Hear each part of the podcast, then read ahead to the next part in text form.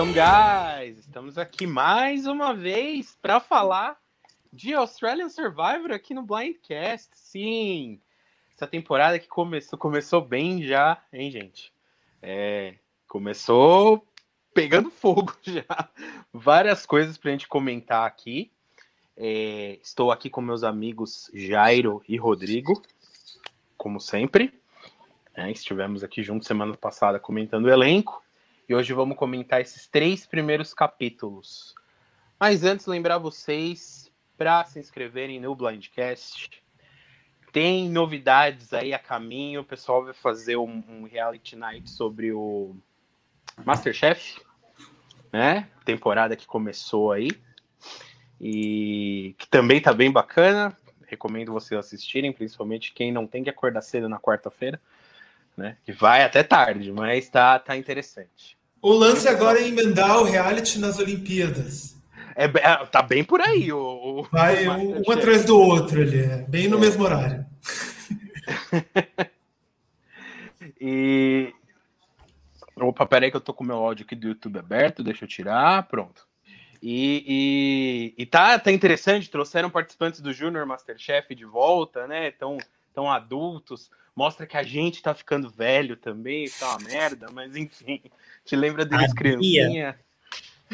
A Bia vai, vai trazer o pessoal do Extra Podcast, que também é o pessoal do, do Master, do Master, Master Podcast, para conversar com a gente nesse reality night que a gente provavelmente vai ser no próximo final de semana. Então fiquem ligados aí na, nas nossas redes. Isso, gente. Acompanhe. A gente não tem a data exata ainda, mas acompanhe aí as nossas redes que logo logo o pessoal posta.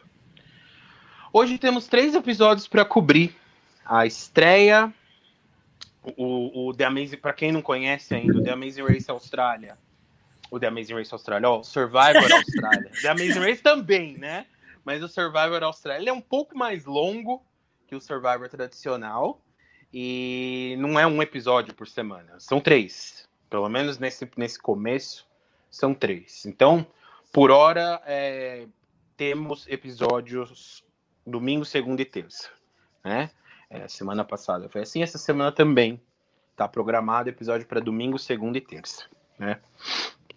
Vamos falar dos três episódios da semana passada, tá? Hoje teve episódio, já saiu, já está disponível para baixar, mas a gente não vai cobrir ele ainda, porque a gente sabe que tem um pessoal que acaba vendo um pouco mais tarde, vê os três de uma vez, a gente vai, vai segurar, né? Então não terão, sem spoilers do, do quarto episódio. Tá? Então fiquem tranquilos, despreocupados, vamos falar só dos primeiros episódios. O que, que vocês acharam dessa estreia, gente? E aí, eu, olha, na minha opinião, melhor estreia do Survivor Austrália até agora. Né? Uma temporada assim que está prometendo entregar bastante. Gostei muito do primeiro episódio, do segundo e do terceiro. Acho que houve assim um cuidado para que a temporada fosse bem escalado, seu elenco, a locação fosse bem feita. Eles têm um capricho assim que é, vale muito a pena. Queremos saber a opinião aí de vocês também. O Dilson já está dando seu alô ali no chat. Queremos saber de vocês, mas eu achei assim Melhor estreia até agora da franquia. O Dilson não viu o episódio 4 aqui, não sei se ele chegou agora. Dilson, tranquilo. Não vamos comentar o 4, tá? Só os três primeiros. O Pedro comentou aí que a intro estava muito bonita. Realmente, a intro dessa temporada está muito bonita. Acho que a gente só viu no terceiro episódio, né? Que eles passaram a intro da temporada. Tá muito bonita lá no Outback, esse negócio da areia pulando ficou muito bonito para os vídeos dessa temporada. Então, é, é, eu acho que só de ser num lugar diferente de praia já é tão mais legal, né? Já dá uma, uma cara tão diferente. Porque a gente estava muito acostumado com praia, praia, praia, praia. É, 30 temporadas seguidas do, do americano em praia, mais as cinco australianas. E, nossa, eu acho que foi uma jogada genial. Né? A intro foi bonita, é diferente de ver eles no acampamento, né? Dá até. Não sei, eu não ligo muito para essa parte, mas dá até gosto de ver eles no acampamento de novo. Nesse, nesse tipo de lugar diferente. Eu, eu gosto de uma coisa que o Australian Survival faz, que é os takes dos participantes na sua vida cotidiana.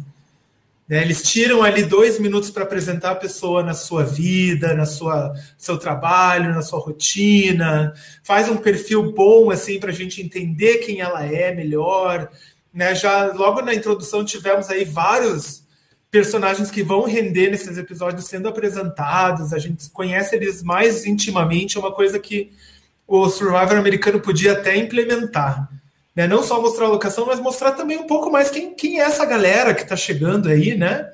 Nem todo mundo é só cérebro ou músculo, as pessoas são muito mais interessantes do que isso. Então eles pegam ali um tempinho para apresentar o pessoal e eu acho isso excelente, muito, muito bom. É, os VTs têm sido muito legais para a gente entender um pouco mais dos personagens, né? Uma pena que até agora a gente não teve muitos VTs da tribo dos Brains, né? Mais da tribo dos, dos Brown. Será que a gente estava errado aí nas nossas apostas no primeiro episódio, que os Brains que iriam mais longe? Fica aí a dúvida, né, gente? E eu, go eu gosto disso também. Uh, eles estão é a impressão que eu, que eu tive, tá? Que eles vão mostrar, vão fazer o VT de todo mundo. Porque uma coisa que eu critico muito, uma das minhas críticas sobre a quarta temporada, por exemplo, que é o Champions vs Contenders 2, é que muitas das pessoas eliminadas antes da merge, elas não tiveram VT nenhum. Você não sabe o que a pessoa faz, né? Ah, e, e, isso não está acontecendo aqui. Todo mundo tá, tem sido mostrado né? Inclusive, enfim, os, os, eliminados do episódio já tiveram os VTs deles, né? Então ninguém ficou escondido. Né? Não, não, saiu aquela pessoa que você fala, putz, o que, que esse cara fazia? Não sei, não apareceu. E foi algo que muita gente criticou da, da, da edição da quarta temporada. Né? E, e isso não acontece aqui. E o pessoal já está dizendo ali, ó, boa noite, Flickers. ela, foi, ela foi uma, né, que já foi mostrada, assim, o VT dela logo no começo. Ela e o George, né, foram, assim, destacados logo no começo. E para a gente entender o que foi esses primeiros três episódios, eu acredito que esses foram os principais personagens aí. Das duas tribos até agora, Flick na Braun e George na Brain. É bacana a gente ter esse VT para entender melhor o jogo, não é só enfeite é também muito informativo, assim, vale a pena. Isso. O Pedro está comentando que a edição está bem mais homogênea do que a americana. É assim, eu, eu vou comentar sobre a edição lá no final. É, com esse negócio de contemplar os personagens, realmente eu acho que está contemplando os personagens. Mas eu acho assim que a edição está querendo contar uma história para gente que não foi exatamente o que, aconte, o que está acontecendo lá. Eu estou com a pulga atrás da orelha com essa edição. Vamos começar com o primeiro episódio, Gabriel? Vamos. É, vamos lá. É, bom, tem o início com aquele VT lindo, Mad Max, né? É, alguém aí comentou também, desculpa, perdi o nome, mas alguém comentou que foi uma entrada bem Mad Max, eles chegando nos carros e tal. Muito bacana. E aí, como é de praxe no Australian Survivor, a gente já começa com um desafio de recompensa para aquecimento, né? Para já colocar eles à prova. É, foi uma prova interessante que começou como escolha, né? É, é, o, o, as, as equipes podiam escolher fazer um puzzle ou cortar ali um tronco de madeira. Então já tinha ali escolha entre Brawn e Brain logo de cara. Era um slide puzzle, parecia simples. E, e, o tronco era cortar um tronco com, com um machado, enfim. E, e, eu queria saber o que vocês acharam disso. Que vocês acharam que assim, da escolha das tribos, né? De ter Precisamos fazer um parêntese aí. Não sei se foi vocês que falaram no grupo ou se alguém falou na tribo falou que aquele cara vive de cortar lenha, né? O, o cowboy. O Gerald, o Gerald, o cowboy. E aí, e aí, justamente a primeira prova, colocaram uma lenha para ele cortar, né? Exatamente. É, tem, tem, esse fator também, né? Tem esse fator também. Uh, mas o que vocês acharam disso? Enfim, o óbvio aconteceu. Ele foi cortar a lenha e os brains foram para o slide puzzle. Tá? O é, que, que vocês acham dessa, dessa escolha? Teve alguma coisa assim já no americano, né? Eu não vou conseguir lembrar exatamente quando. Mas já, já rolou alguma coisa assim, né? Eu acho que em David versus Goliath eles tinham umas escolhas ali no começo, né? No primeiro desafio. Uhum. Eu, eu acho que em televisão nada é ao acaso. Tudo é intencional, tudo é feito com a expectativa de que resultado isso vai gerar. Então a, a produção queria enfatizar essa diferença, queria mostrar é, a, as tribos ali no, no título que foi dado para elas. Eu não tenho dúvida que no primeiro desafio, na primeira interação no jogo, é óbvio que quem vai para força física vai se dar melhor. Você ainda não jogou nada, você não está ali na, no calor do jogo. Eu nunca iria para um puzzle mesmo se eu tivesse na tribo Brains e fosse especialista nisso.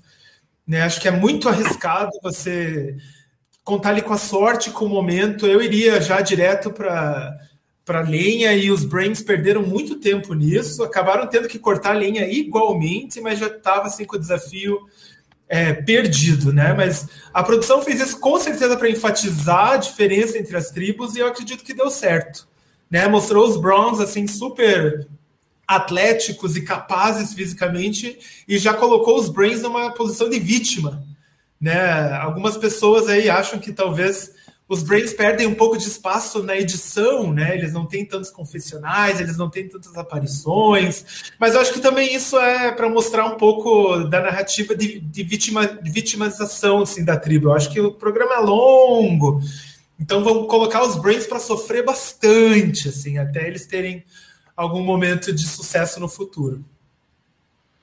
Eu acho que tem uma coisa assim de isso. Eu concordo muito com o que o Rodrigo falou, tipo você tá frio, você nem começou, não começou nenhuma prova, o programa mal começou, você tá frio, você vai encarar um puzzle.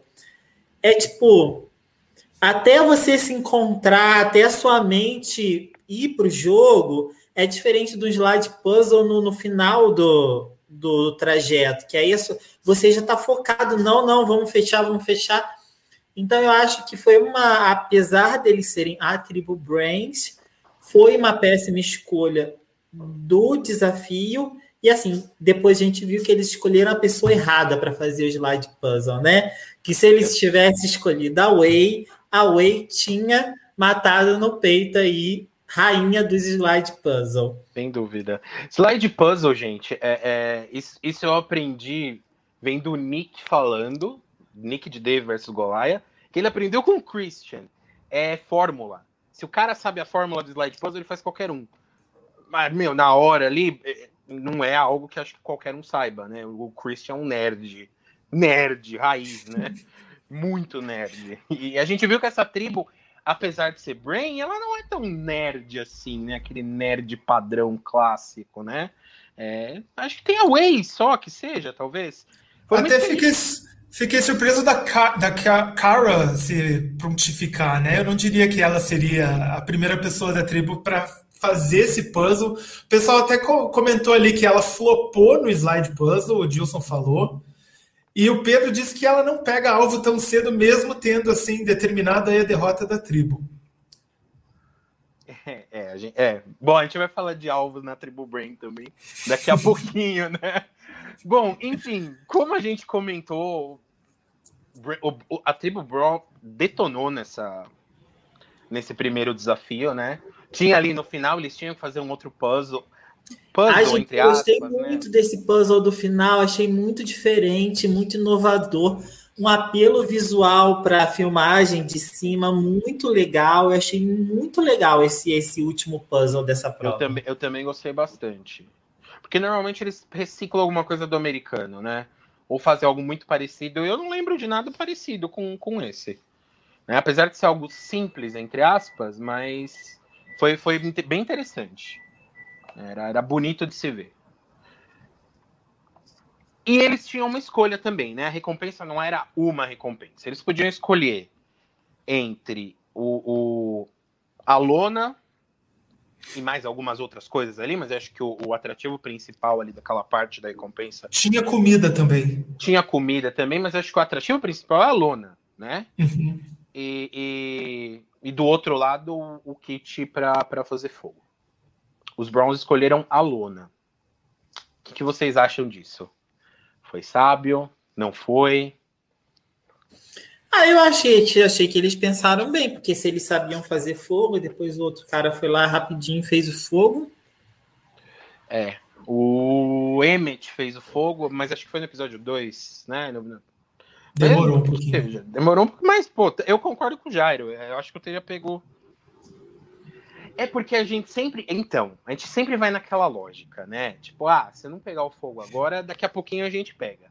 O problema é que eles não ofereceram fogo em momento nenhum tá? É, é, até o final do terceiro episódio, pelo menos, eles não ofereceram fogo para ninguém.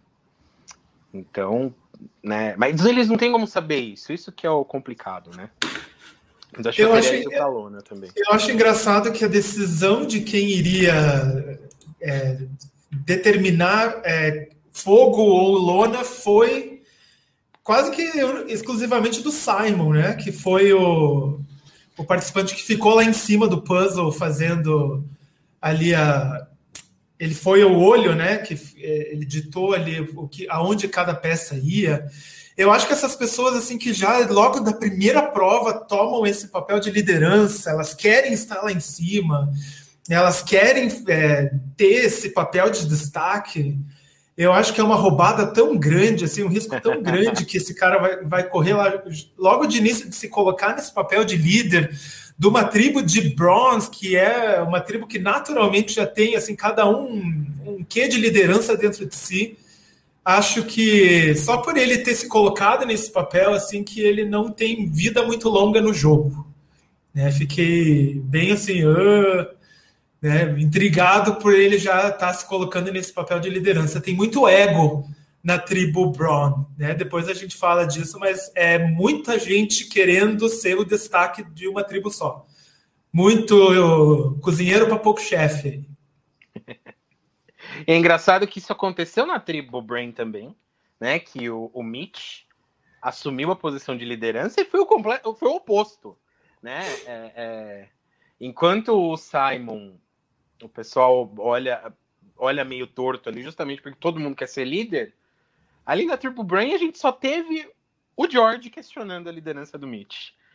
E mais ninguém, né? E, e foi, ele foi bem aceito como líder, né? Alguém comentou lá no A Tribo Falou que o George meio ele que ele não queria exatamente democratizar o poder dentro da tribo Brains. Ele ficou com ciúme porque o Mitch realmente tem uma coisa natural para o social, sabe? Tipo, ele chegou na tribo, simplesmente todo mundo se apegou a ele, todo mundo, tipo, começou a ficar em volta dele, assim, sabe? Ele atraiu naturalmente as pessoas e o Jorge, ficou com, com inveja dele e por isso quis jogar alvo nele no, no CT depois que eles foram, né? É, a gente vai falar mais sobre. Aliás, não tem como não falar sobre o George, né? Impossível. Falar, falar dessa temporada dessa temporada sem falar sobre o George. Mas a lenda parece... George vai entregar muito até o vai. final desse programa, gente. Não, ele, ele, é muito do contra, né? É, é, ele vai contra qualquer ideia. Não é só a liderança do Mitch, é qualquer coisa que a tribo decida fazer. O George tem uma opinião contrária. Né? A gente já, já deu para perceber isso.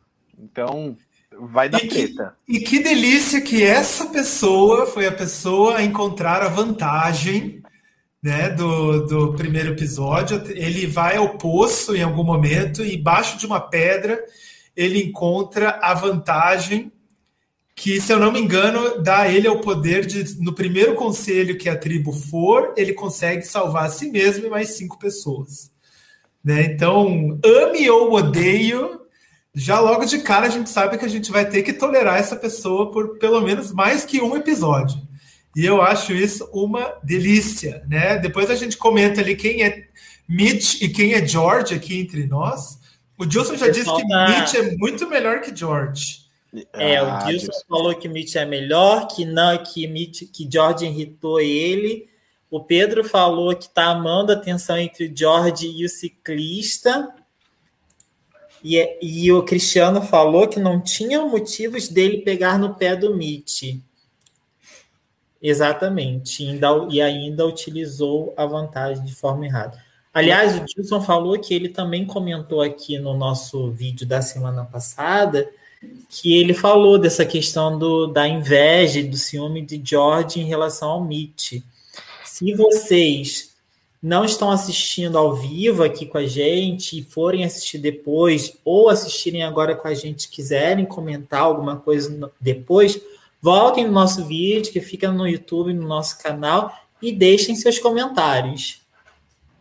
Eu, eu, queria comentar que eu aprecio a originalidade do Australian Survivor. É uma recompensa que a gente nunca viu, uma vantagem inédita, né? Eles criaram isso, acho muito benéfico para a identidade do programa, mas é muito questionável também é, o fato de metade da tribo estar tá salva e esse poder cair na mão de uma pessoa só, né? quão justo é essa vantagem, quão manipulado o jogo fica né, com a presença dela. Queen Lin falou vantagem mais roubada desde o Super Idol. Pedro, vantagem muito desequilibrada. Qualquer um podia encontrar, né? Ela estava ali do lado do poço, então também é algo aleatório. Caiu na mão da lenda, talvez ao acaso, né? Mas é. ainda bem que caiu na mão dele. Quando a gente for falar do conselho, a gente vai explicar um pouquinho mais aí sobre a vantagem. Mas eu não acho tão ruim assim para um primeiro episódio, não, né? Teve uma consequência ruim. Essa é, né, isso a gente pode adiantar já. Teve uma consequência ruim. Mas eu não acho tão ruim. Eu, eu gosto também da criatividade, né? O que a gente teve mais próximo disso foi aquela aquela vantagem que o Luke usou, que ele podia tirar alguém do conselho cinco pessoas, né, já é uma outra, leva isso para um patamar diferente. Mas eu não acho ruim também, não. Não achei interessante. Eu acho só que pelo, foi uma só pelo look do George já dá para ver que ele é uma pessoa assim que ou ama ou odeia, né? Esse chapeuzinho, essa roupinha de escoteiro, né? Do, sei lá que roupinha é essa aí. Mas eu acho que foi uma vantagem pensada em dividir a tribo, igual depois aconteceu nos Browns.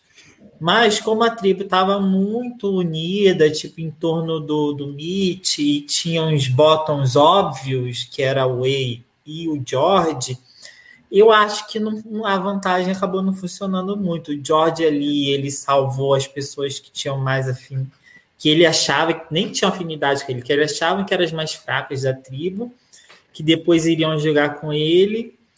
Acabou não dando muito certo, eu acho deu muito errado, né? Não, não, é que não deu muito certo. Ele fez uma escolha completamente estapafúrdia. Mas é, eu, isso é o que eu mais gosto no George, é que ele é muito equivocado, né?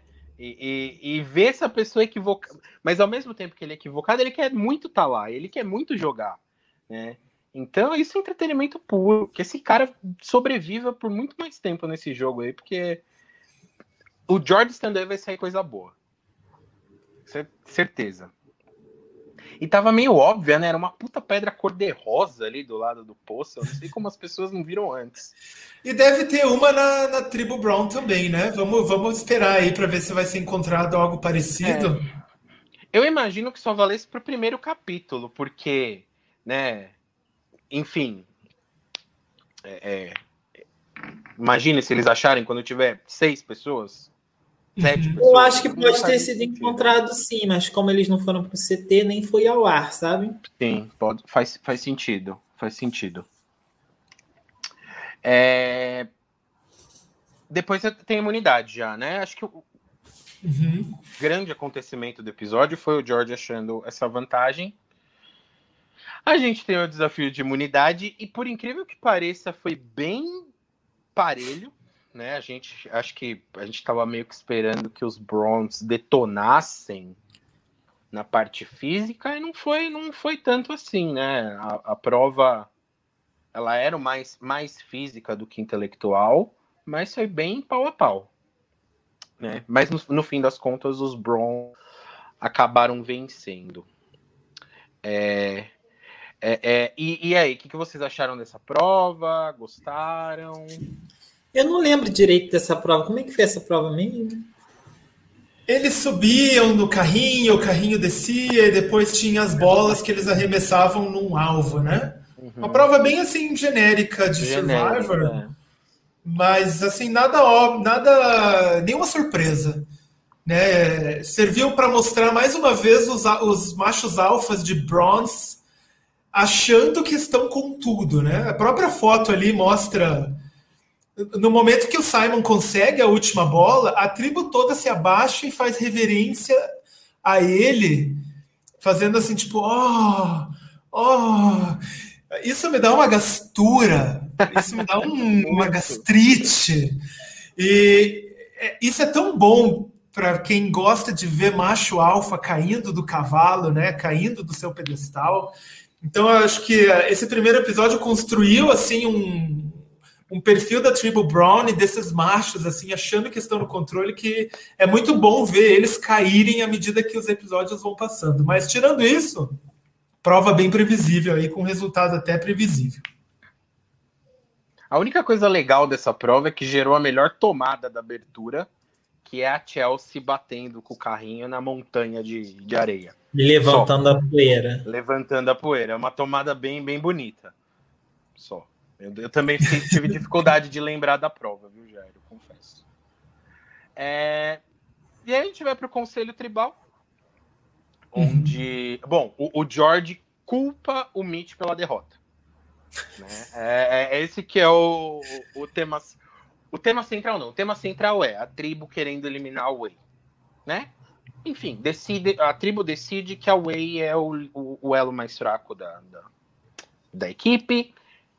De fato, fisicamente falando, a Wei é a mais fraca, né? A gente vai falar mais sobre ela depois. E eles decidem que vão eliminar o Wei. E aí, tipo, o George, na edição mesmo, antes do CT, ele já começa a levantar, tipo, umas questões que eu achei assim muito, apesar dele ser uma pessoa, tipo, claramente ele tá fora do elemento dele ali. Mas ele não é uma pessoa idiota, sabe? Tipo assim, tem em algum lugar ele se encaixa muito bem com os pontos de vista dele. E aí, tipo, ele começou a levantar uns questionamentos, tipo, por que que nós que somos a tribo Brain, tipo, Brain é o nosso asset, é o nosso forte. Por que que a gente vai eliminar uma das pessoas que é mais inteligente no nosso time, se é esse que é o nosso forte.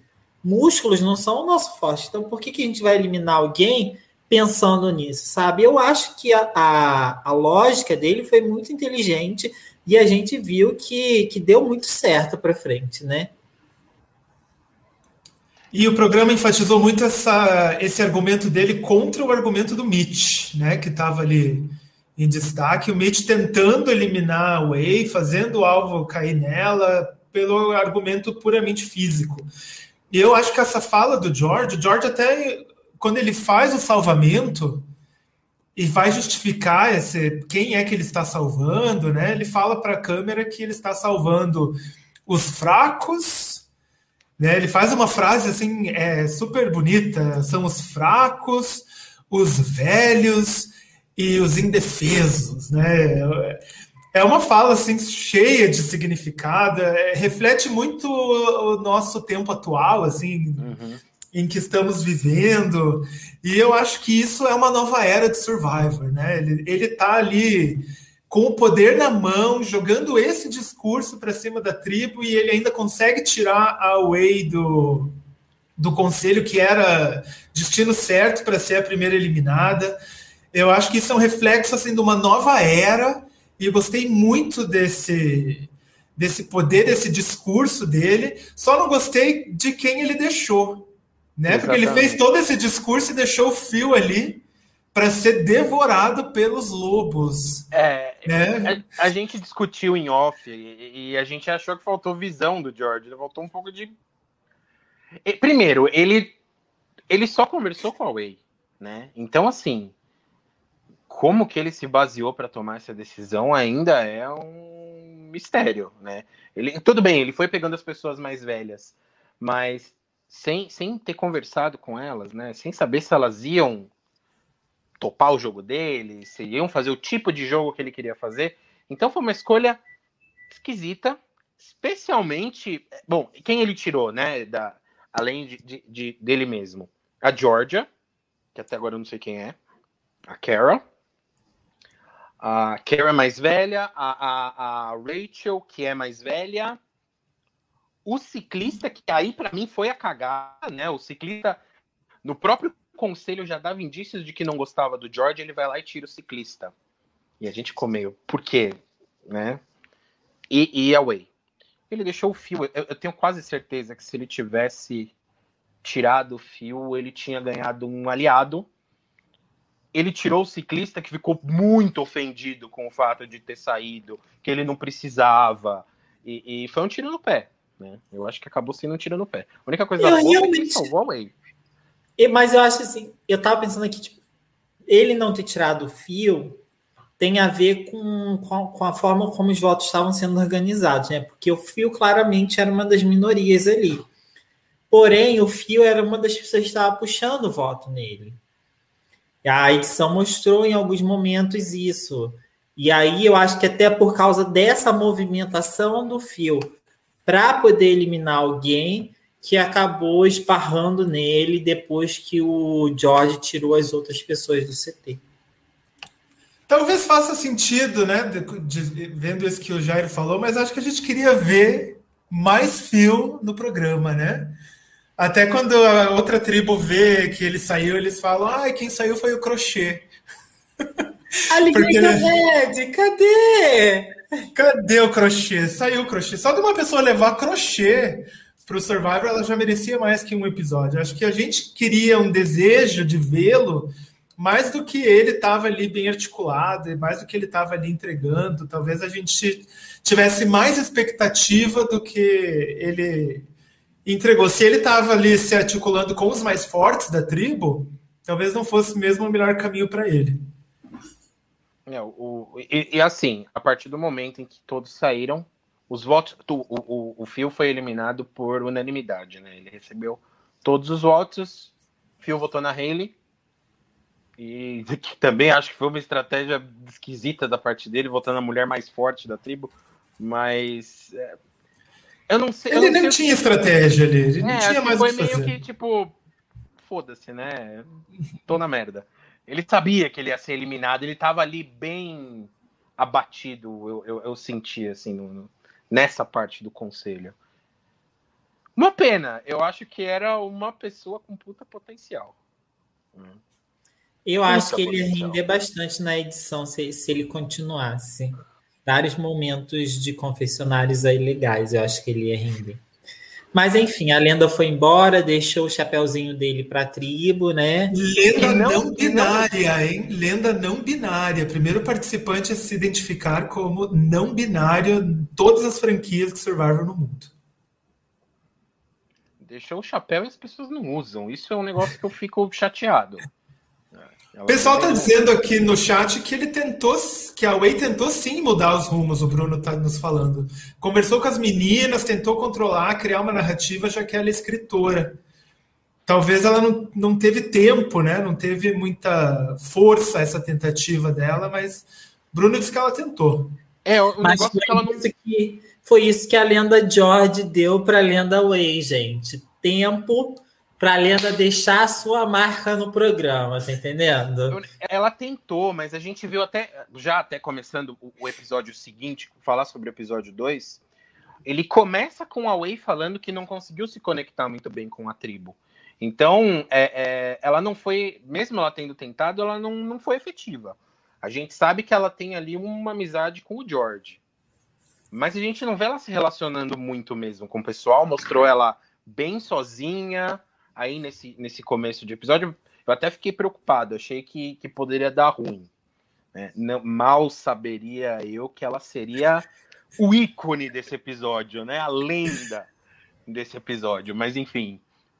É, é, ela, Mas ela, ela, tinha desistido, assim, eu acho que ela já estava resignada. É, ela estava ali meio chateada no começo, e ao mesmo tempo a gente viu o George fazendo alguns comentários para Rachel e para os. Eu esqueço o nome do ciclista, eu vou chamar ele de ciclista.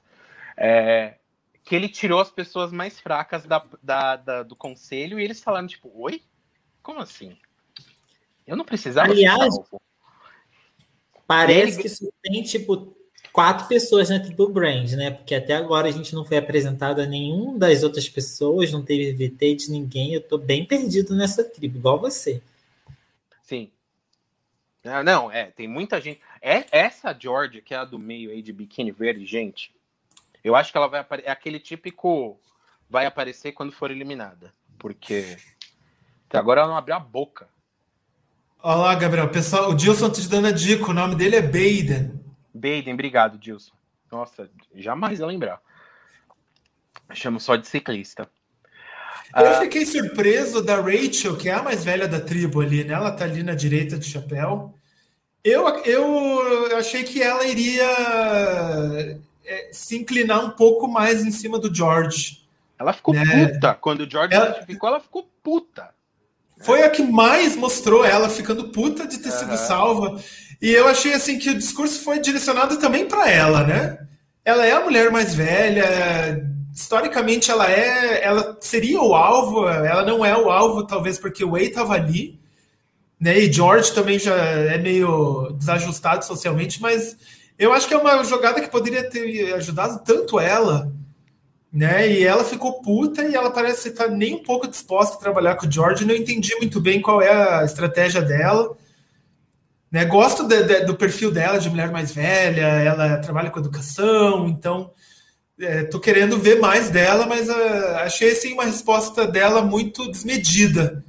Né? Ela foi beneficiada, né? ela não, não precisou votar, não foi votada. Uhum. Não entendi muito bem assim qual foi a dela. Ela teria saído se ela ficasse, por exemplo, ele puxasse o fio no lugar dela, por exemplo. Pela idade, nada mais. Né? Uhum. Enfim. É, e aí o George já começa o episódio com esse puta alvo nas costas. Na tribo Braun, a gente vê essa peça aí fazendo fogo pela primeira vez, o Emmet, o vegano. Né? A gente conhece um pouco mais sobre o Emmet. Plant-based Superman, diz a camiseta dele. Exatamente. é. essa, e essa camisa Vamos de sol, olha, a camisa de sol dele é uma das mais bonitas do, da, do, da edição.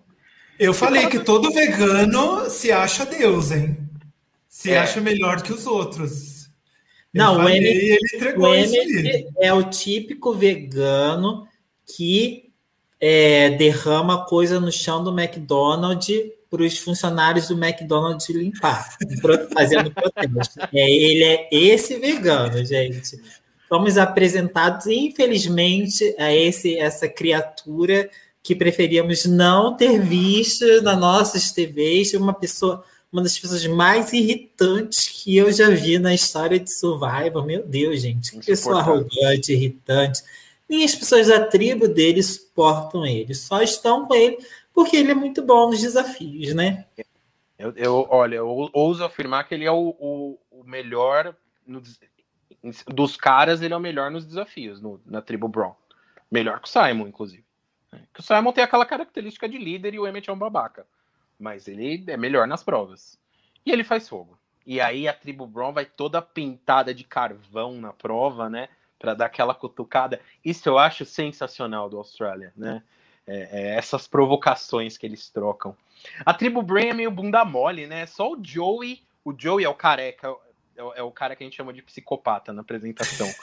é, ele é o único que provoca o, o, os Browns, né? É, os demais ficam ali meio, ah, não sei, não entram muito na pilha. Eu gosto São pessoas bem pacíficas, né? É, é, não, e os Bros ali provocando o tempo inteiro, né? São vários que provocam, não é um só. E aí a gente tem uma prova que ficamos putos, né? Com essa prova. Era uma prova muito física. Muito física. Eles tinham que passar aí por baixo dessa, dessa, dessa rede, pegar uns. Era um saco ou era uma bola? Eu não lembro. Um saco de areia. Era um saco de areia, enterrado isso, e, e, colocar no, na marca deles. Né? Tinha a marca dos Brains e dos Bros, tinha que encostar o saco na marca deles. É, e, e, os Browns ganharam aí sem, sem susto, apesar de a Chelsea, que é a lutadora de MMA, ter perdido o round dela. Isso eu achei lindo, porque essa Chelsea. É Mano, essa mulher é uma chacota. Ela não ganhou absolutamente nada para a tribo dela até agora. Ela, eu, eu lembro que teve uma fase na, na temporada dela ou foi na, no All Stars, que aquela. Como é que é o nome da atleta a lá? A Lídia. A Lídia não ganhava nada, não teve. Não. Gente, o melhor, o ponto alto do All Stars é a Daisy derrubando a Lídia numa prova física. É maravilhoso. Então é mais ou menos esse sentimento, né? Até porque a Chelsea também é uma mala. Né? É, é... Mala não, mas ela tá no lado errado da, da, ela tá no lado da aliança que a gente não gosta. Essa é a verdade, né? Então, quanto mais ela se ferrar, melhor. Os, os, os Browns vencem a prova, enfim, né? Sem, sem grandes problemas. E na rodada final, o Emmett ali, né, é, contra o Joey, o Emmett ele voa pela rede, voa, chega muito antes do Joe. Só que ele espera o Joe pro, pro contato físico, ao invés de ir lá e marcar um ponto fácil, ele espera o Joe chegar, o Joe chega, tem ali o, né, o contato, e, e, e no final das contas o Emmett acaba marcando o ponto. Ah, Janelle, né, que era, é a mulher mais velha da tribo dos Browns, fica extremamente pistola com o Emmett ter, pelo Emmett ter essa atitude de não marcar o, o ponto, Emmett, né? ele é esse tipo de pessoa. Você fica se perguntando, ele é esse, mas esse tipo de, ele é esse tipo de pessoa, gente. Foi ridículo, foi ridículo, tosco, tosco demais. Eu, eu acho que mas, ó, isso é, isso entrega muito deles como personagens. Ele, ele decidir fazer isso, ele não tá só querendo a vitória, ele quer vencer do jeito dele. Ele quer vencer como Superman, ele quer ser idolatrado, ele quer que as pessoas comentem como ele venceu. E eu achei muito massa ela, Janelle, a mulher mais velha, ela já tem um alvo em cima dela, ela, já, ela sentou esse episódio, ela não competiu. Né? Ela já foi tirada da prova. E ela, mesmo assim, sabendo de todo esse alvo que tem por cima dela, ela não fica quieta. Ela vai lá e fala: não deveria ter feito isso, arrogância da parte dele. Né? Acho muito massa ela se colocar ali como mulher e como uma pessoa que estava indignada com o que aconteceu. Não é porque a tribo dela ganhou que ela tá, tá feliz né, com o que aconteceu. Achei muita coragem assim dela e acho que se. Não, não sei, né? Se ela tivesse uma longevidade muito longa no programa, ela poderia ser alguém assim muito. que ia causar muito né, no programa. Porque logo de início ela já bateu de frente com a maior força física da tribo dela, tem que ter culhão, né, para isso. Inclusive, não foi não... para se proteger do CT. Ela falou isso antes mesmo deles fazerem a prova de, de imunidade. imunidade. Uhum. Uhum. E o pessoal, e o Bruno concordando, jogador mais arrogante e babaca dos últimos tempos. Pedro Souza, Janel velha safadíssima. Dilson, amei que a Janel tentou até o fim, né? Fez tudo o contrário que a Way fez no primeiro episódio. O Dilson fez um comentário ali em cima também que ele gosta do fato do Emmett estar tá causando. Eu acho que um personagem como Emmett é extremamente necessário. É aquele tipo de gente que a gente gosta de ver levar um tombo, né? Então a gente precisa de um, de um otário igual o Emmett no, no programa, é fundamental. E a gente fez uma leitura meio ao contrário das velhas, né? A, a, a gente achou que a Rachel ia ser a velha safada e quem foi foi a Janelle total, né? A Janelle ia ser mais pacífica. Pacífica o caralho, né? Ela, ela, caiu, mas ela caiu atirando. Mas eu ainda acho que a Rachel vai ser velha safada também. Será? Eu ainda acho. Eu não, eu não, eu sei lá, eu não, eu não tô com muitas esperanças nesses brains, não, sabia? Enfim, tivemos a prova de imunidade, né? E aí foi a, a hora onde a Way brilhou. Mais uma vez, na parte física do desafio, a gente teve ali, né? Eles tinham que. Era uma, era uma prova de nadar e tal, eles tinham que passar por uns obstáculos na água, coletar umas bolas e no final é, é, tinha um puzzle. Foi bem equilibrado, os, os Browns com, com, uma certa vantagem ali na parte física, né? Como era de se esperar. Só que no puzzle foi uma surra. A, a Way, ela simplesmente. Ela, ela conseguiria ter feito dois jacaré daquele, dois peixes daqueles antes do, dos Browns ter conseguido montar o primeiro. Foi basicamente isso, né? Olha, faz tempo que eu não lembro de uma superioridade assim num, num puzzle tão, tão, tão diferente entre duas tribos, né? Foi, foi humilhante. A Way detonou. E é aí que faz a gente se questionar. Se a Way tivesse sido eliminada naquele primeiro episódio, os Brains teriam vencido aqui? Tenho minhas dúvidas. Eu acho que não. Eu acho que não. É, tá muito absurdo, cara, porque essa mulher ela bate o olho no puzzle, ela já sabe como é que ela vai ser o puzzle, gente. Tá, tipo, tá ficando tipo, muito desigual, sabe? Porque ela tá quase que uma, sei lá, é aquelas pessoas com inteligência especial, ela tá quase que isso. Mas não é isso, é porque eu acho que é pelo fato dela trabalhar com coisa de criança, não sei o que e tal. Coisa mais lúdica, né? Faz sentido, pode ser. Provavelmente acho que ela tá. É... Ela se enquadra muito bem nesse, nessa parte de inteligência visual, inteligência de imagens. Eu acho que ela se adequa muito bem aí. E, e rolou, Jair, uma estratégia. Ela montou o puzzle no chão. Né? Então, isso dá velocidade para ela e faz com que ela consiga visualizar melhor também o puzzle, porque ela já vai colocando no chão e ele vai se montando. Aí ela só foi passando as peças e correu para o abraço. Né? Acho que redenção para quem estava assistindo e torcendo por ela. Né? Eu bati palma, eu gritei uhul aqui no meu apartamento, porque ela mereceu de voo né? Como o Gilson disse, ele divou. O George estava ali só para pendurar as peças. Achei a meia linha empurrando o George, sai do caminho. E aí foi lá e terminou e, e, pelo lado dos Browns, fiquei com dó da Janelle, porque ela se colocou ali, era o, o, a vida ou morte dela, né? Ela se colocou no puzzle, ela tinha que fazer a prova, ela se colocou ali com o Big D para fazer o quebra-cabeça, não conseguiu. Fiquei com dó dela, mas ao mesmo tempo, uhul! Torci muito para o Way, para os Brains, porque eu achei que não tinha como o Way não saísse e os Brains fossem de novo para o conselho. Uhum.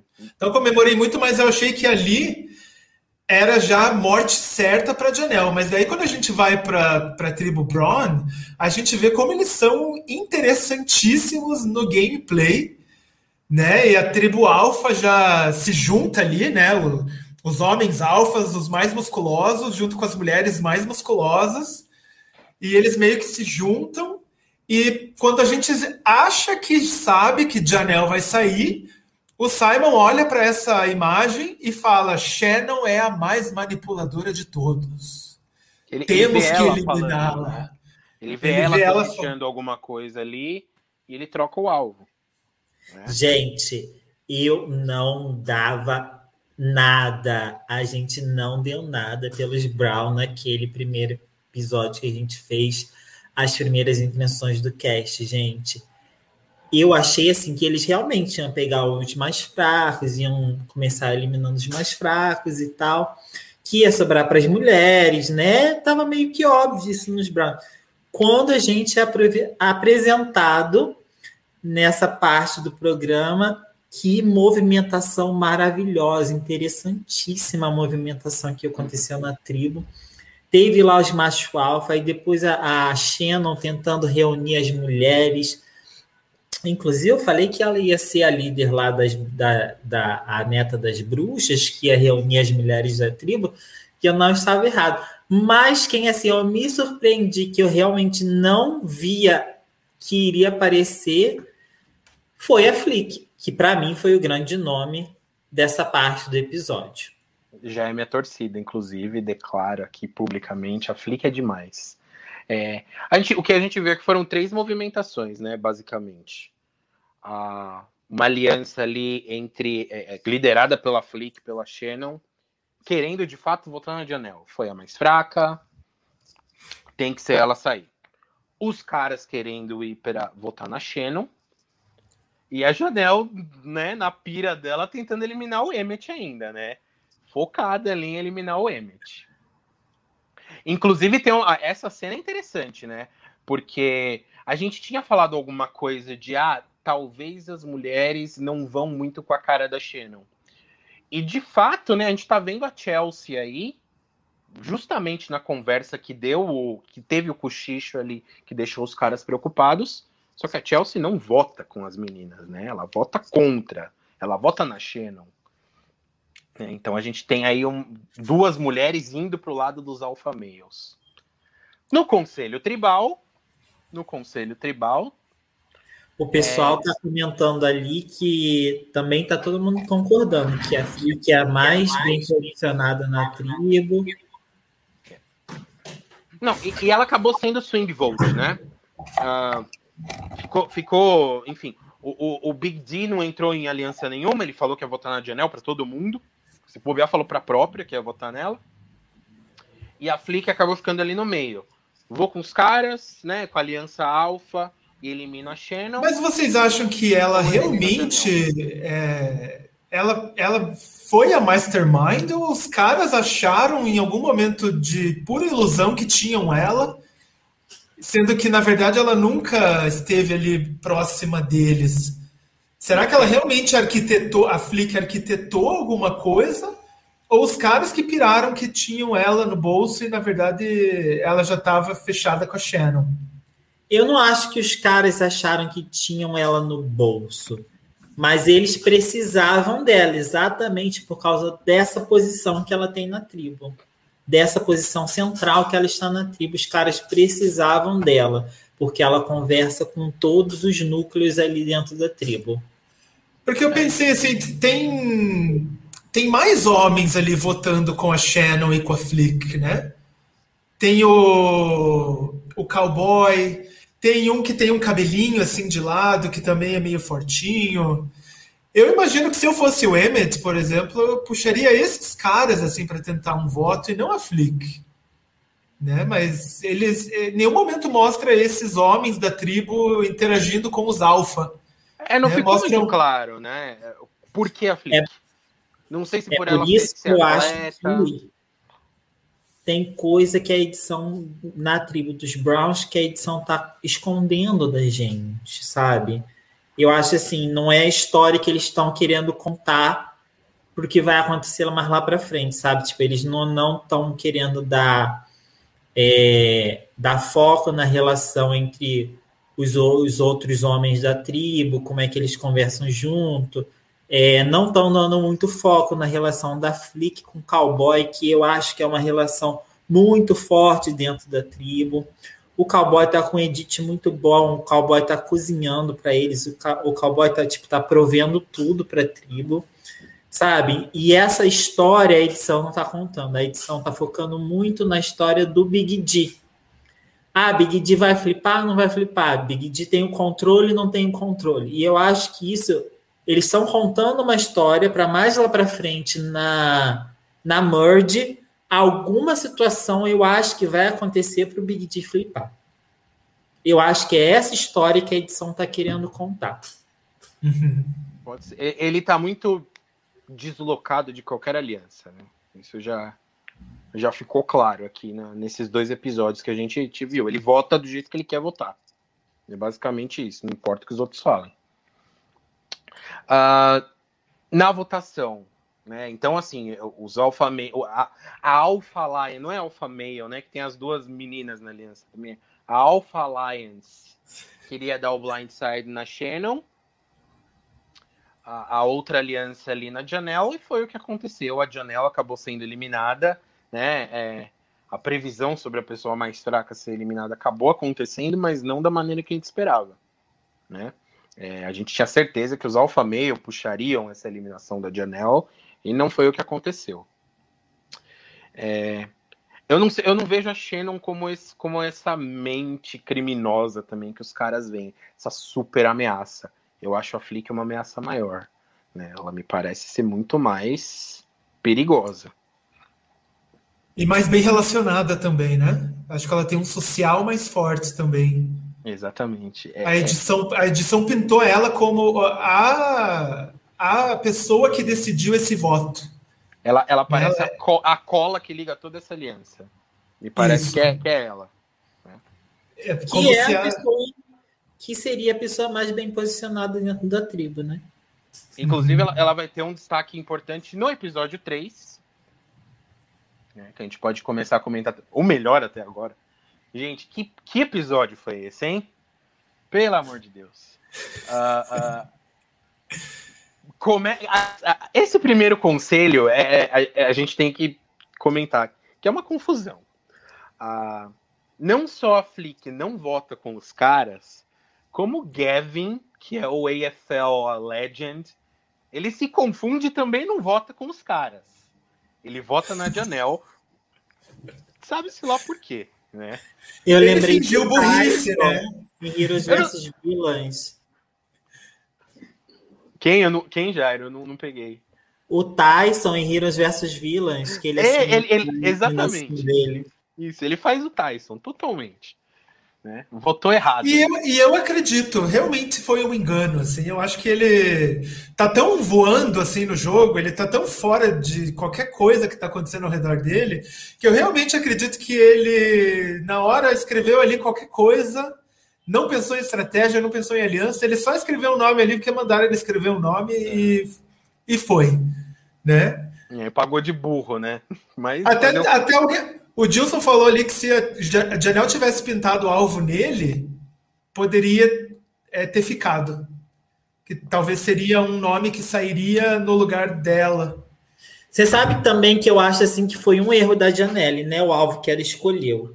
É, eu acho assim, a, a Shannon acertou muito em quem ela escolheu para alvo para poder se salvar. Já a Janelle errou muito em quem ela escolheu como alvo para poder se salvar, né? E acho que uhum. concordo com você. Se ela tivesse, por exemplo, mirado num Gavin, ela poderia ter sido mais bem sucedida, eu acho.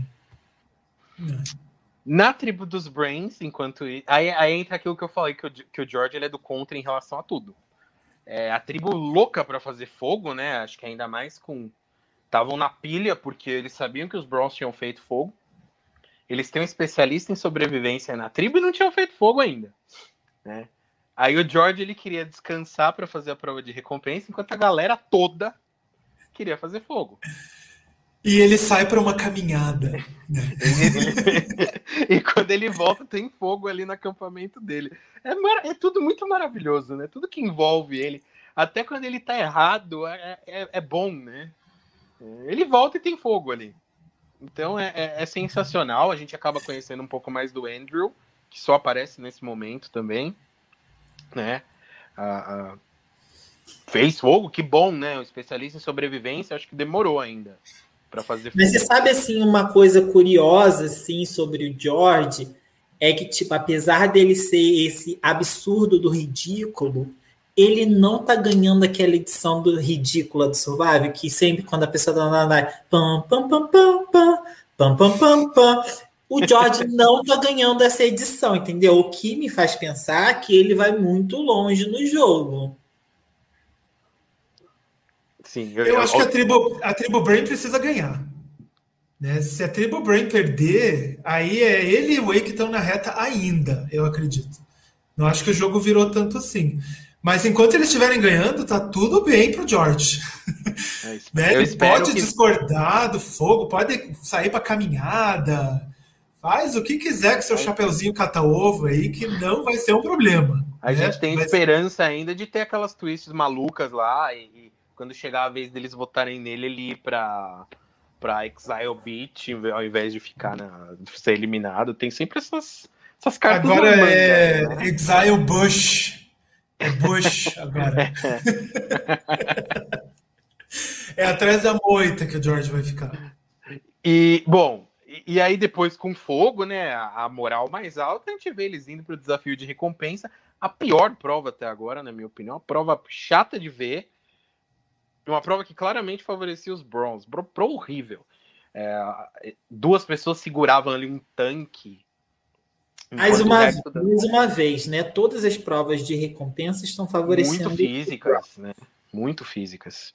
tinham que segurar um tanque ali super pesado, enquanto os outros da tribo tinham que jogar água né, no, no, tanque oposto. Quem soltasse o tanque primeiro perdia.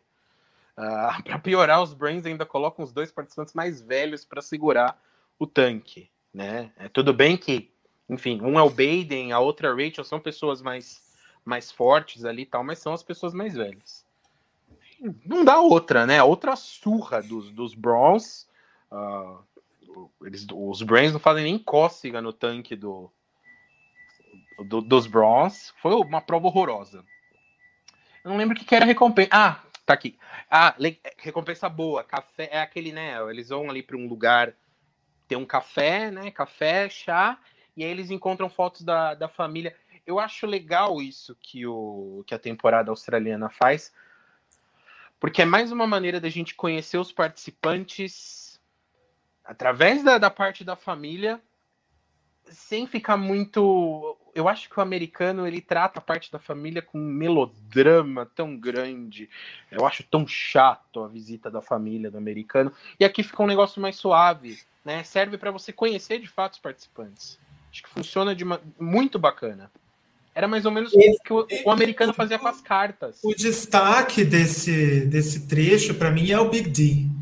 A edição foca na história de vida dele. Uhum. É, ele é polinésio, ou ele tem ascendência polinésia. E na Austrália, não, não existe uma tensão racial branco-negro. Não é isso que é a tensão racial australiana. A tensão racial australiana é australiano versus imigrantes recentes. Sejam eles indianos, sejam eles chineses, sejam eles polinésios. Então, ele é, no, no país, Austrália, uma pessoa já deslocada do padrão, ele, ele é fora do padrão.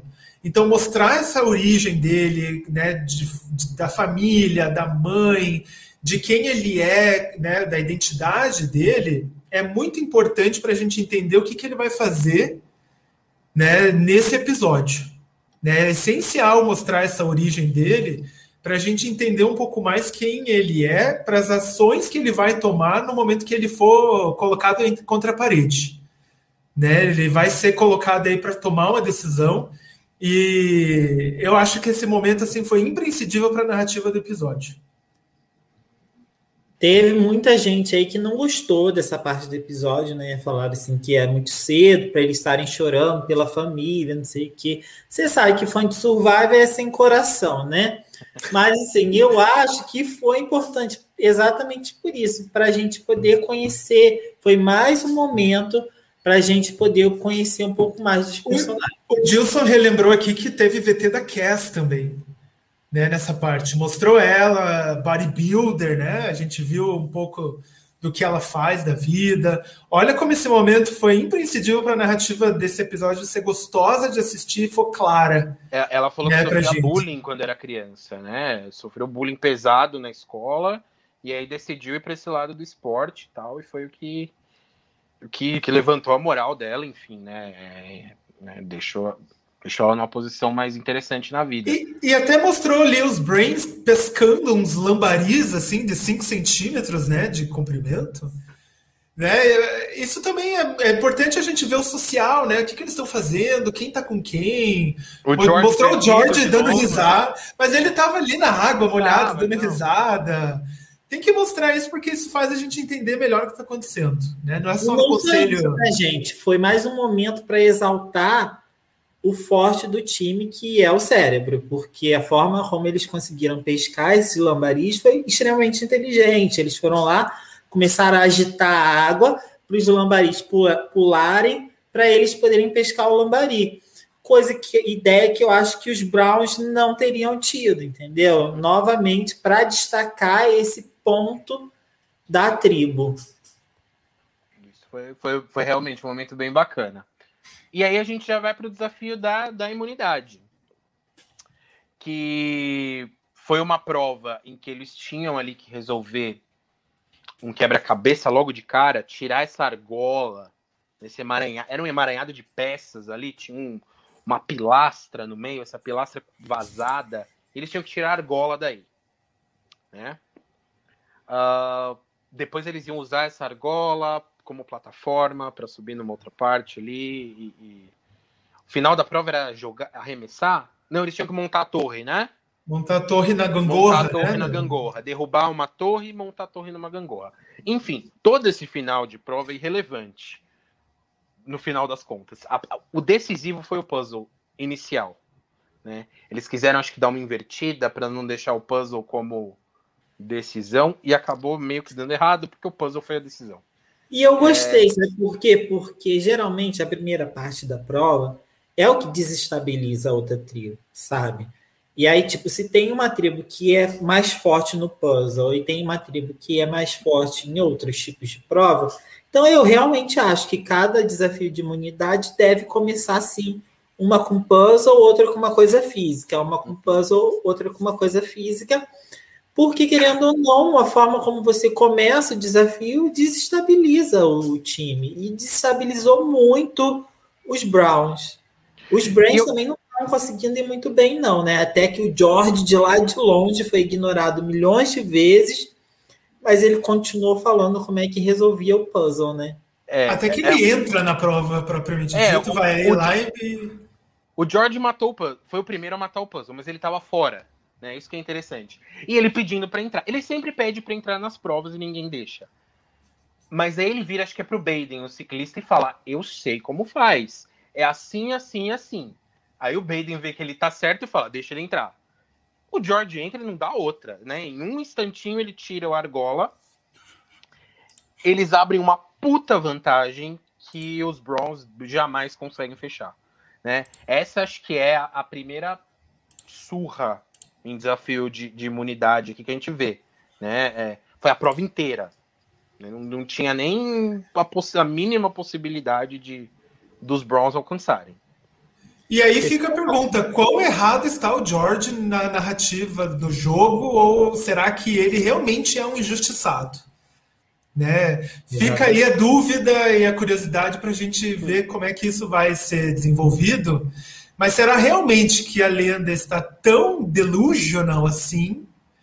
Ou é. estão pintando ele como essa pessoa fora da realidade? Não, e assim, é, eles, os Brains venceram duas provas, uma graças ao Way e outra graças ao George. As pessoas mais excluídas as pessoas que estão com os maiores alvos nas costas, o que vai ser dessa tribo Brain caso eles sejam eliminados? Eu não sei se tem um vida longa pela frente, não. Sabe? O pessoal está concordando muito aí nos comentários, falando que esse foi o momento que o George brilhou. Disso falou que o George foi essencial nessa prova.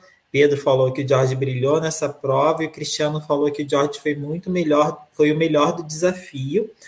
E é o que a gente falou, né? Que ele teve que insistir muito para entrar, para resolver o puzzle que ele sabia, porque ninguém estava ouvindo a lenda. E Eu uma... não... E foi uma surra. Vai, Seria uma surra maior ainda se o George começasse na prova. Né? Teria sido. Os Browns acho que não teriam saído dali. Eu não vi ou o episódio não, amigo, que passou. Ou não, ou não, essa questão dele estar tá de longe, olhando o puzzle de longe, em outra Também. perspectiva, às vezes foi isso que ajudou ele a entender o puzzle e depois entrar lá para fazer, entendeu? Pode ser, pode ser. Eu não vi o episódio que passou hoje ainda, mas eu espero que, caso os Brains é, percam o desafio, que George Way consigam usar essas vitórias do episódio 2 e do episódio 3 para falar para a tribo: nós fomos essenciais na prova, então devemos ficar e quem vai sair será e apontar o dedo é, para outra pessoa. A gente não viu esse reconhecimento ainda, justamente porque depois da derrota, depois da vitória, a gente não costuma ver a tribo vencedora no, no acampamento, né? É, então, e eu acho que não. Reconhecimento. E eu não acho que vai ser um reconhecimento que naturalmente vai ser dado para eles dois. É, eu acho que se for dado para eles o reconhecimento dessas vitórias, vai ser porque eles vão mostrar por A mais B que isso aconteceu. Então, espero que eles tenham esse poder de entender o jogo e, entender que eles estão no bórum. Né? Eles, talvez George não, não veja muito bem que ele está no bórum, mas eu acredito que é muito claro pela edição do programa até agora que ele corre sério risco de sair se a tribo for para o conselho. Né? Então eu, eu torço muito para que eles consigam mostrar esse valor que eles têm para a tribo nos episódios seguintes. Bom, acabou a prova, a gente vai para o acampamento dos Browns, né? Aquela aliança alfa de novo começa a mirar na Shannon, né? Falaram, ah, já que a gente não conseguiu fazer o serviço no episódio passado, vamos fazer agora, né? Agora o Gavin vai votar direito.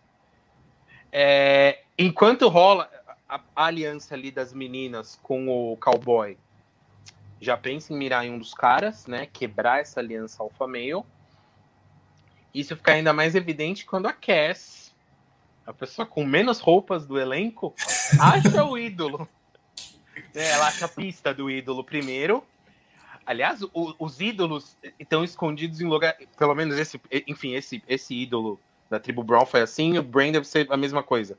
Escondidos em lugares que a tribo inteira vai ver quando você estiver procurando, né? Bem de frente com o acampamento. tava ali num banco de areia, ela senta ali para tentar pegar o ídolo, ela não consegue, né? Porque ela não tem onde esconder.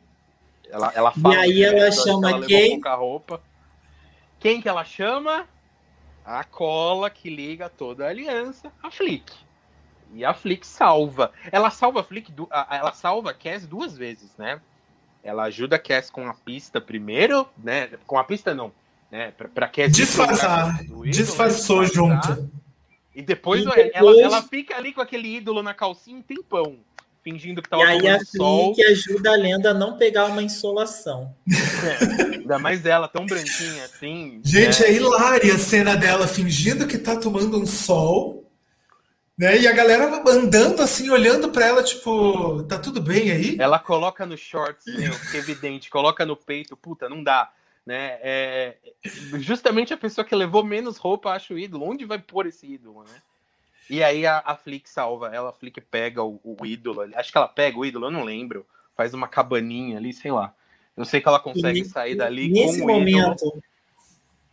Nesse momento que ela tá pegando sol, eu acho que mais gente sacou que ela tava com ídolo, só que a edição não quis contar Exatamente. isso Exatamente. É, então, aí, aí, aí, a gente vai para um, um lado meio esquisito na edição, né? Uh, a Aliança Alpha ali tenta puxar o Big D pro lado deles. O Big D fala que ele não quer votar na Shannon, que ele acha que a Cass é uma, é uma ameaça maior. Por quê? A gente não entende muito bem qual é a lógica do Big D. Por que, que ele colocou o alvo na Cass? Né? A Cass não tinha falado do ídolo para ele. Não mostra em nenhum momento eles olhando ali, ah, ela tá procurando o ídolo, ah, ela tá pegando o ídolo. Pelo menos isso não é claro na edição. E aí a Aliança Alpha, né, enfim, para tentar ganhar o voto do Big D, resolve depositar os votos deles na Cass, eles trocam o alvo, e então a gente fica nessa dúvida, né? Quem vai ser eliminado? É a... Ah, e, e, a aliança ali das meninas mais o George focam no Gavin, que é o AFL Legend. Burro. Né? Então fica essa dúvida. É novamente, eu acho que eles escolheram novamente um bom alvo, sabe? Eu acho que a aliança majoritária dessa tribo é muito inteligente, assim, sabe? Não é só músculos, sabe? A aliança majoritária dessa tribo tá jogando muito bem. E eles, você viu que a edição passou, eles repassando o nome de todos os, os, os, os nomes da, da minoritária, sabe? E aí eles chegaram num comum senso que era melhor o Gavin por uma série de fatores, que era alguém que não ia fazer diferença para eles nos challenges, que era alguém que estava mais distante, que não falava com as outras pessoas, sabe? Tipo, chegaram num nome que era senso comum para todo mundo, ao invés do outro lado que estava meio que impondo alguns nomes, sabe? E eu queria falar quebrar, que eles queriam quebrar não. o trio, né? É, não só isso, queriam quebrar o trio Simon, Emmett, Gavin, né? Não, não cogitaram nenhuma das duas meninas em nenhum momento. Era entre os três ali e pareceu mais lógico eliminar o Gavin. Queimei a minha língua completamente, chamei a Cass de Goat na semana passada né? E deu para ver assim um destaque bacana nela.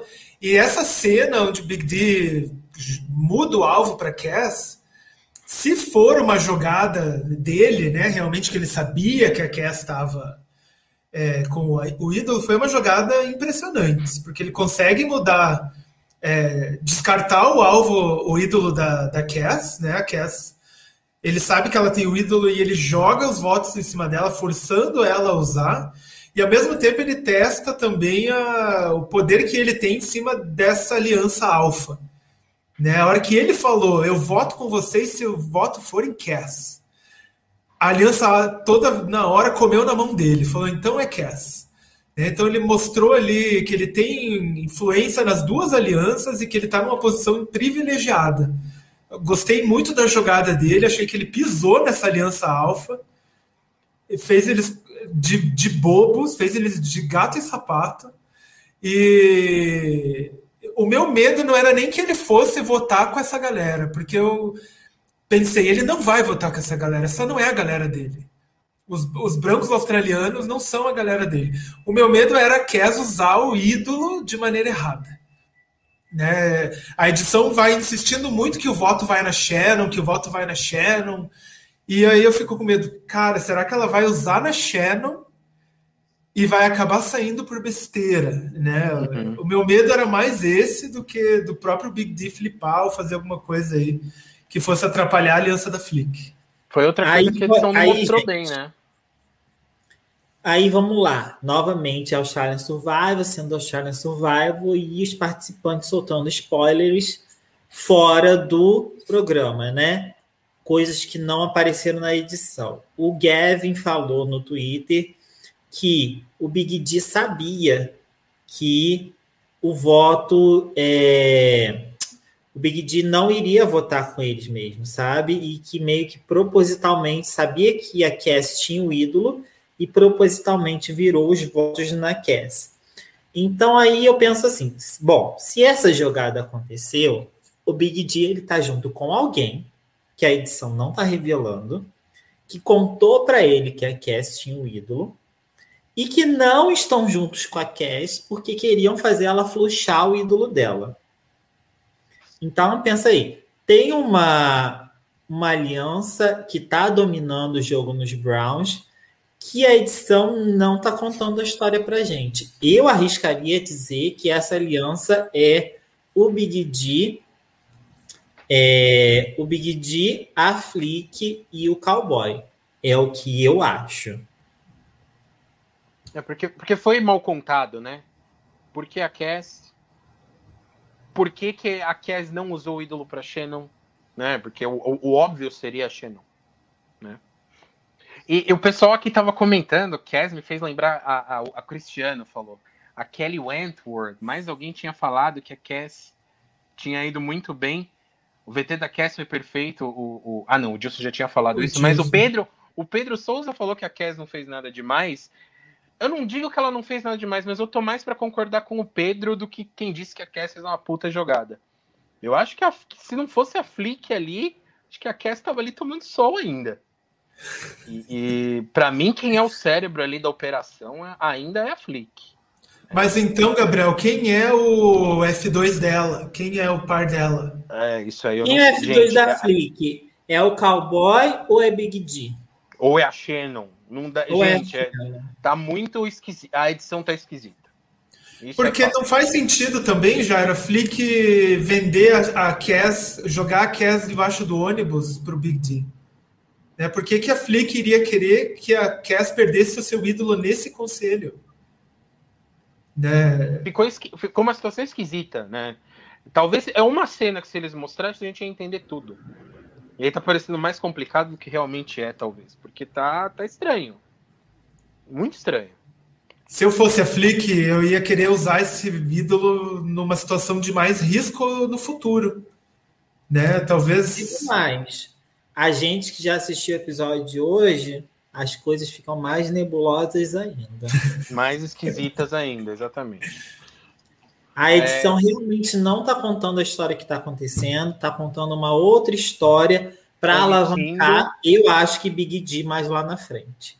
Omitindo algumas coisas, porque tá, tá confuso. É, no conselho, a gente vê né, o, o, a Aliança Alfa dando a entender que ia votar na Shannon e votando na Cass, né? Essa é a, é a até, até isso que fica esquisito, né? Por que, que a Cass não usou para Shannon? Então ela tinha essa informação de que ela seria votada, talvez pelo próprio Big D, mas a gente não viu, né? E outra coisa, Big D não é burro. É, ele não ia ficar falando daquele jeito lá no, no CT, tipo, ah, não sei o que, que eu vou fazer, não sei para onde é que eu vou. E outra coisa, ele não lançaria o nome da Cass, sendo que ele não ia votar nela. Entendeu? Então, tipo, tem uma jogada aí que não foi uhum. contada pra gente. Pode, talvez ela tenha contado para puxar o voto dele. Né? Não sei, não sei. Né? É difícil, né? Especular. O que a gente tem aqui, o que a gente pode fazer é especular. Enfim, eles dão a entender que vão votar na Shannon, não votam na Cass. A Cass usa o ídolo. Pra ela. Né? E maravilhosamente. Ela, Olha essa cara dela! Maravilhosa. Ela usa o ídolo para ela. Ela não precisava do ídolo. Mas, gente, lembrando que foi um 6 a 5 com o Big D decidindo, né, ali no meio, que é uma pessoa completamente imprevisível. Então, eu não. eu não critico, eu não acho que ela, que ela usou mal esse ídolo, não. Também não, não acho que ela usou mal, não. Big D não, não precisava, mas não, não foi um, não usou mal. E o eu, no lugar dela, faria a mesma coisa. Usaria sem, sem medo. Sem medo. E o Gavin acabou sendo eliminado. O AFL, que é. Vamos combinar, né? É, dos, dos alfa ali era o que rendia menos. Só rendeu foi... por esse voto errado aí, pagou de burro. Olha, foi meu segundo uhul aqui em casa. Né? Dava para ver que ele era assim uma planta das, daquelas bem folhudas assim. Nada a ver a escalação dele. Acho que de todos os AFL Superstars, os jogadores de rugby, as pessoas que são conhecidas no mundo do esporte na Austrália, a pior escalação. Né? Ele não tinha nada ali a falar, estrategicamente ele votou errado, né? não sabia nem quem a aliança dele ia votar. Então, acho excelente que essa, esse jogador saiu, porque a gente quer ver coisa melhor, a gente quer ver estratégia, a gente quer ver esse jogo pegando fogo. Então, ali, da aliança alfa, que fosse ele o primeiro a ser descartado, porque realmente mandou mal, assim, a, a escolha dele nada a ver. O Matt, por exemplo, que participou do Champions versus Contenders, também era um, um atleta, mas tinha muito mais a entregar do que ele. Então, não é porque ele é atleta, Eu é porque ele é quem ele é. Sabe, sabe quem que ele lembra? Aquele cara que era F2 do match na season, na terceira temporada dos, dos Champions, que ele não ele entrava mudo e saía calado todos os episódios, que foi até a Merge, foi carregado até a Merge pela aliança dos Champions. Lembra esse esse cara? Ia ser a mesma coisa. Eu, eu acho que eles tentam fazer o novo Matt Rogers aí, Matt Rogers 2.0 desde o Champions vs Contenders 2, e eles falham miseravelmente. Eu acho que aqui foi a maior de todas. Ele é muito chato, muito sem graça. Uh, aí a gente tem uma prévia horrorosa que não mostra nada demais do que vai acontecer. Esse é o problema da Austrália, né? São as prévias. É, Big D, o grande personagem desse episódio, talvez até mais do que a Casca Show Idol. Talvez não. Foi, né? Por falar nisso, vamos falar aqui, aí, antes que a gente termine, o pessoal também vai comentando aí nos comentários quem vocês acham que foram os grandes nomes dessa primeira semana. Fala aí. Com esse, tirando o George, que já é óbvio, né? não, tô brincando. Eu, eu acho que o jogo é muito longo. Né? Então, eu não, as pessoas que se destacaram nesses três episódios não necessariamente vão ser as pessoas que vão se destacar até o final e vão ser vencedoras e vão ser destaque. Ah, eu, eu vejo muito na narrativa do Australian Survival que eles queimam um pouco de lenha de algumas pessoas no começo, porque elas vão ser eliminadas assim logo em seguida. Eles guardam alguns perfis para eles renderem mais para frente. Por exemplo, o perfil da Hannah, do Brains, as mulheres de Brains, eu acho que elas vão longe no jogo. Né? Eu insisto que elas têm muita chance de vencer. Por isso mesmo não se fala muito delas, né? não, se, não se tem muita notícia delas, assim, porque eu acho que eles vão guardar alguns personagens para eles se renderem mais para frente. Mas é inegável que episódio 1 foi o episódio do George, episódio 2 foi da Way e o 3 foi do Big D. Mas no geral, né, Flick é incontestável a jogadora com mais mais jogadas, assim, mais, mais promissora que a gente Melhor viu aí. Mas a semana foi dela. Melhor jogadora, sim. Dilson comentou que para ele a Flick é a, o grande nome. Pedro comentou que a Flick na Brown. E tem alguns nomes aqui da Brain que ele falou que é a Hayley e a Cara. A Cara eu não tenho visto, não. A, Hay a Hayley. A, a Carol não, não posso falar isso. Já ia falar do quarto. É... A, Hayley teve algum. Não, a Hayley teve algum destaque nos desafios de Brands. A, a Hayley ela tem tido confessionário em todo episódio. Isso também é, é, é, é algo se prestar atenção. Né?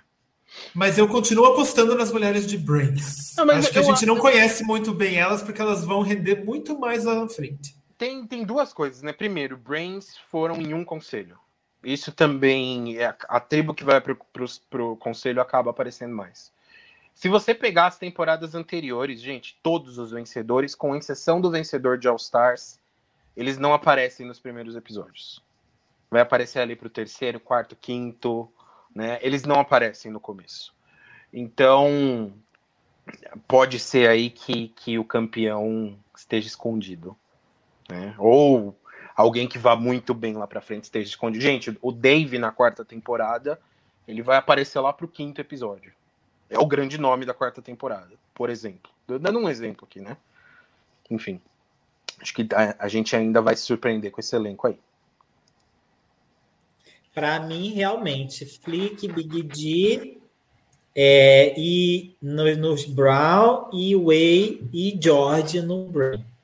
Eu, assim, apesar da edição estar tá pintando eles no bottom, eu acho que o Way e George não saem nem tão cedo pela edição que eles estão ganhando. Eu quero acreditar nisso. É que, é que tá. O cerco tá muito fechado no George, nesse né? que é o problema. Mas eu quero acreditar que ele vá longe, cara. O cara é entretenimento puro.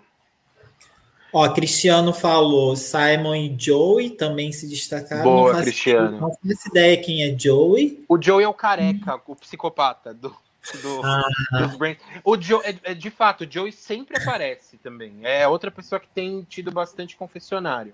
Talvez vire personagem aí quando os Brains forem pro, pro conselho. E o Will falou que é o Way. O quê? É o cara que provoca outra tribo. E o Way falou que a Way e a Flick são os nomes. Gente. Mas olha, tá entregando. Vale a pena assistir. Vocês estão falando aí que o episódio 4 vai vai ter algumas novas aí reviravoltas. Eu já estou curiosíssimo para ver. Né? Então, tem... já que a Olimpíada não passa durante o dia, né? Não começa até umas 8, 9 da noite, dá tempo aí de assistir uma horinha de Survivor. Tranquilo, porque eu estou muito curioso, a temporada está entregando, está muito boa, já tem mais estratégia do que no limite inteiro. Né? O que não é tão difícil, até o Masterchef está entregando mais estratégia do que o No Limite, né? Então, não, não é assim tão difícil. Mas está valendo muito a pena e está valendo muito a pena também comentar aqui com vocês, né? Vocês têm boas sacadas, vocês têm uma opinião assim muito bem informada do assunto. Eu estou cada vez mais entusiasmado com a temporada e também com essas lives que a gente está fazendo. O pessoal está participando muito aqui da live, né? Isso aí, Queria gente. agradecer todo mundo que está aí prestigiando a gente. A gente adora ler os comentários de vocês durante a live e acrescenta muito para o que a gente está falando. Continuem com a gente, a gente vai estar tá aí agora todo domingo, 8 horas da noite, conversando sobre os três episódios daquela semana. E voltem aí para continuar comentando com a gente, para a gente continuar conversando aí sobre os episódios de Australian Survival. Oh, o, o Dilson fez uma pergunta ali, antes da gente ir embora, que eu também pensei já nisso. Vocês acham que na merge as tribos vão permanecer unidas ou vão rolar alianças entre as tribos? Eu eu tô apostando muito que Brains vai prevalecer. Então eu acho que na merge Bronze vai é, cada um vai correr para um lado e Brains vai ficar unido. Eu acho que essa é a minha minha opinião pessoal. Eu acho que tem muito abre para mistura de tribo, porque a gente tem a aliança alfa ali né, que está em minoria agora, né? E do outro lado a gente tem o George Away, que também podem se misturar com os Brown para ganhar vida longa. Com certeza vai ter mistura de tribo, isso desde a primeira temporada da Austrália. Então, tem... gente, eu acho que vai ter swap. Nem vai, que seja aquela swap ridícula do Australian Survival, que eles mandam dois para outra tribo, que eles sempre fazem isso. Uhum. Nem que seja essa swap ridícula, vai ter alguma. Não, vai ter. Vai ter, vai ter. Eu acho que elas não, se, não permanecem unidas, não. E, gente, episódio 4 já está disponível. Então, gente vai encerrar aqui agora. Quem ainda não viu, por favor, hein? Baixar o episódio 4, assistir, que semana que vem a gente vai comentar. Lembrando que tem episódio hoje, amanhã e terça. Tá? É uma mini maratona aí. Mas dá para assistir, tá? tá? Tá gostoso de assistir, né? Não é igual The Amazing Race que a gente fazia meio que, via meio que obrigado, né? Aqui tá fácil. Quero agradecer todo mundo, agradecer o Jairo e o Rodrigo mais uma vez pela presença. Beijo para todos. Nos vemos aí semana que vem. Tchau, gente. Tchau, até, a, até a próxima. Tchau, tchau. Time for you to go.